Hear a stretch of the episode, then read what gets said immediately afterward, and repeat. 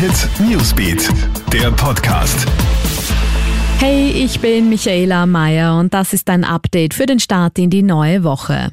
Ab heute gilt in allen Öffis und Supermärkten eine FFP2-Maskenpflicht. Der einfache Mund-Nasenschutz ist zu wenig. Die Supermärkte selbst bieten FFP2-Masken günstig bzw. teilweise sogar gratis an. Die Öffis werden die Einhaltung der neuen Maßnahme streng kontrollieren. Die ÖBB erinnern etwa daran, dass die Maske auch auf den Bahnhöfen zu tragen ist. Man setzt zu Beginn auf Information und Dialog. Strafen sind dann aber natürlich auch möglich, heißt es. In der Öffentlichkeit gilt ab heute außerdem ein zwei Meter Abstand zu anderen Menschen. Zudem müssen sich bestimmte Berufsgruppen verpflichtend regelmäßig testen lassen.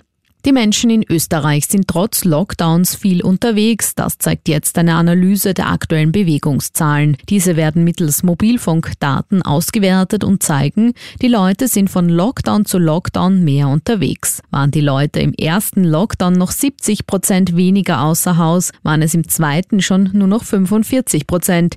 Jetzt im dritten Lockdown sind es 27 Prozent weniger. Deutliche Unterschiede gibt es übrigens in den Bundesländern. In Wien bleiben die meisten Leute zu Hause, in Tirol und Salzburg gibt es hingegen die meiste Bewegung.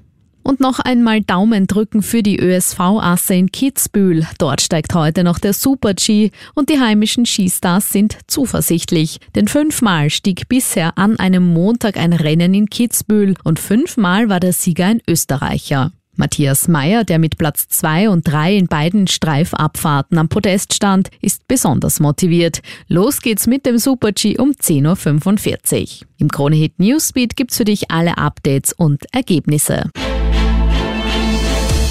Kronehit Newsbeat, der Podcast.